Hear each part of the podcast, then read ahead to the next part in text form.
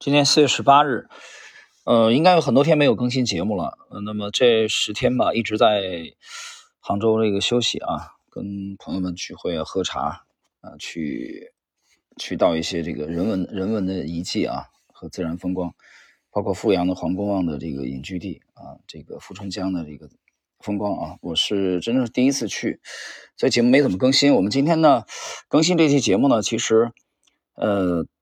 谈一点这个心得体会吧，啊，其实主要是谈这个等待的这个问题啊，在我在之前节目曾经讲过啊，这个在欧洲的这个法兰西的文明当中啊，有可以说有无数的这个呃璀璨的啊这些这些巨匠啊，包括哲学家，包括文学家啊，像这个啊左拉等等等这些，但是呢，我个人偏爱的有两个人。啊，一个就是安德烈·纪德啊，我们之前讲过；另外一个就是十七世纪法国的这个数学家啊，布莱兹·帕斯卡尔。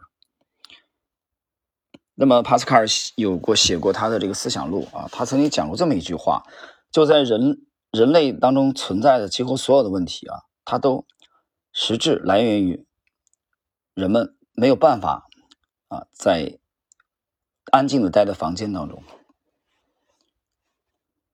这个意思就是你太狂躁、太躁动。我们从投资风格来说，查理芒格是完全赞同的，赞同这个帕斯卡尔这种观点观点的。呃，芒格曾经讲过，静心等待啊，将帮助你成为一名投资者。然而，大多数人都处于迫不及待的状态。什么叫迫不及待？迫不及待就是我们知道一个词儿叫这个跃跃欲试啊，他始终的这像一个。这个精神抖擞的战士一样，始终的渴望战斗，啊，在交易这个行当当中，那么就是交易，啊，喜欢频繁交易，这一点芒格是啊非常摒弃的。那么芒格的观点就是，你必须等待啊，有有一个合适的标的出现以后啊，你再去出击。但这个等待其实并没有固定的期限。我举个例子，比如说在上个世纪一九六九年前后，沃伦巴菲特把他的所有的头寸清空了，把公司都解散了。啊，我没记错的话，解散了。当他再次重仓去发现标的可以介入了，是什么时候呢？五年之后。对你没有听错，是五年。他足足忍耐了五年时间。再有，就上个世纪九十年代末这个科技股的泡沫期间，我们知道巴菲特和芒格干脆停止了股市的交易，他们也没有去跟风。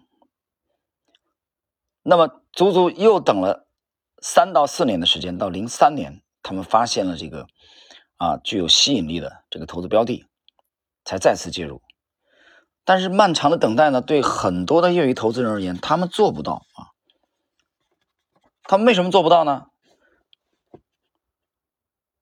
这里面的原因，刚才帕斯卡尔讲的是呃其中一个原因，我们可以去回顾一下芒格本人的论述啊。芒格讲，芒格讲过这样的话：你必须非常有耐心啊，你必须要等待，直到某件事出现，你才会发现自己所付出的代价是值得的。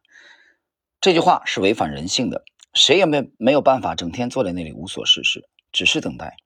可这对我们来说很容易，因为我们还有很多其他的事情要做。不过对于一个普通人来讲，你能想象他干等了五年而什么都不做吗？你觉得自己不够进取，也没有价值可言，更觉得自己像做了一件啊愚蠢的事。那么我想起来，在二零一四年的时候，芒格在每日新闻集团啊的年会上，他有一个关专门的这个回答。啊，听众的提问去讲这个耐心的问题啊，讲这个耐心的问题。就是我们看生活中很多的投资者，他不耐心啊，没有足够的耐心。正因为这一点，他们往往会失去成功的机会。为什么呢？因为他处于这个频繁交易的状态，由于他不耐心，对吧？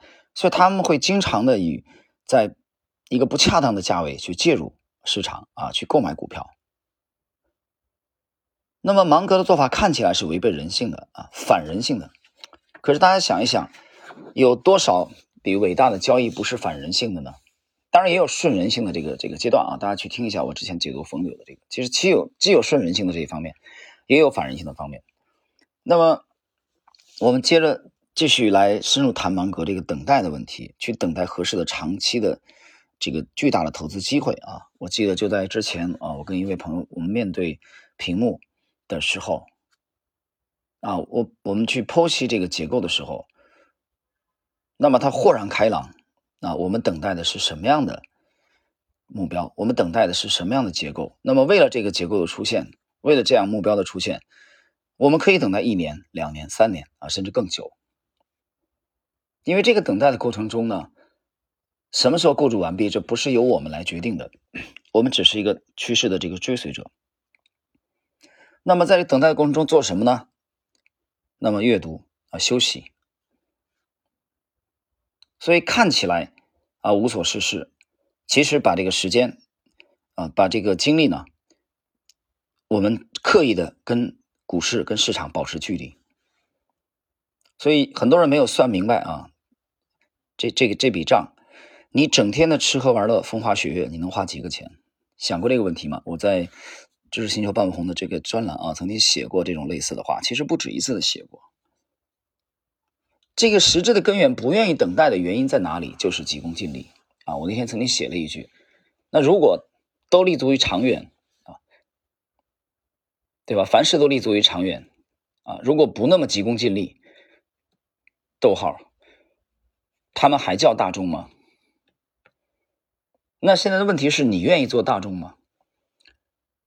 你愿意你的投资业绩啊泯然于众人啊？你愿意你的投资业绩连众人都不如吗？那么如果是这样，你就可以继续的亢奋，继续的狂躁，而不是静心的去等待。我今天简单的就聊这些吧。